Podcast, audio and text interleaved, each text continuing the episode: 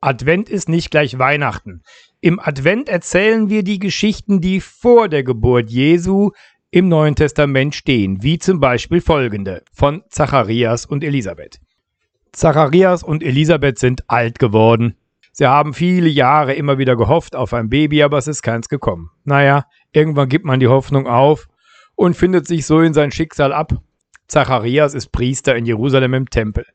Und eines Tages versieht er wieder seinen Dienst dort und er geht dort ja hinein in das Allerheiligste, um das Räucheropfer darzubringen. Und da ist ja niemand drin in diesem Tempel. Da darf ja nur der Priester rein. Das ist ja wichtig. Und da ist auf einmal jemand.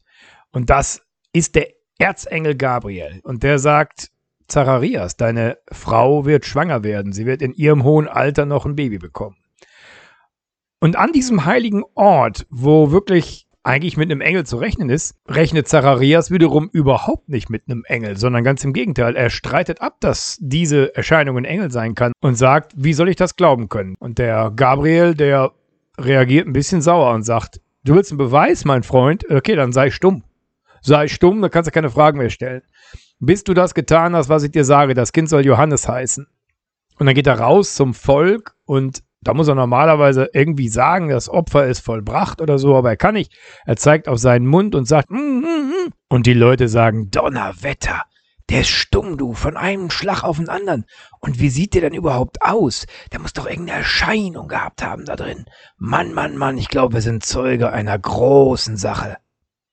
Und nach Hause geht er dann auch zu Elisabeth und die sieht auch gleich, irgendwas ist mit dem schreibt das ihr auch wahrscheinlich auf ein Tontäfelchen, du wirst schwanger, du wirst ein Kind bekommen und tatsächlich, so kommt es dann auch, sie wird schwanger. Und jetzt macht der Lukas was sehr Schönes, der verschränkt an dieser Stelle die Geschichte mit Maria und erzählt an dieser Stelle dann von der Erscheinung, die Maria hat. Das mache ich nächste Woche.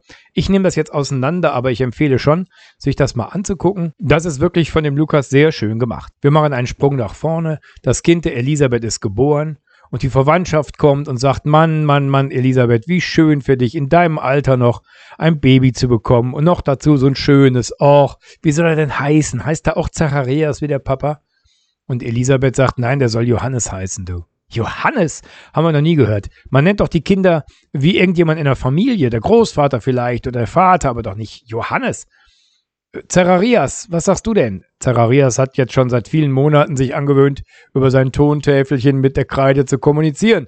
Und er schreibt auch auf die Tafel, er heißt Johannes. Und in dem Moment ist dann tatsächlich seine Zunge nicht mehr gebunden. Er kann wieder reden, so wie das ja auch der Gabriel angekündigt hat und sagt, jawohl, gepriesen sei der Herr, der Gott Israels. Mein Sohn wird ein ganz besonderes Kind sein. Johannes der Täufer wird er genannt werden. Er wird kein Wein und kein starkes Getränk anrühren, aber er wird erfüllt sein vom Heiligen Geist und das Kommen des Messias ankündigen. Soweit für heute. Nächste Woche dann die Adventgeschichte der Maria.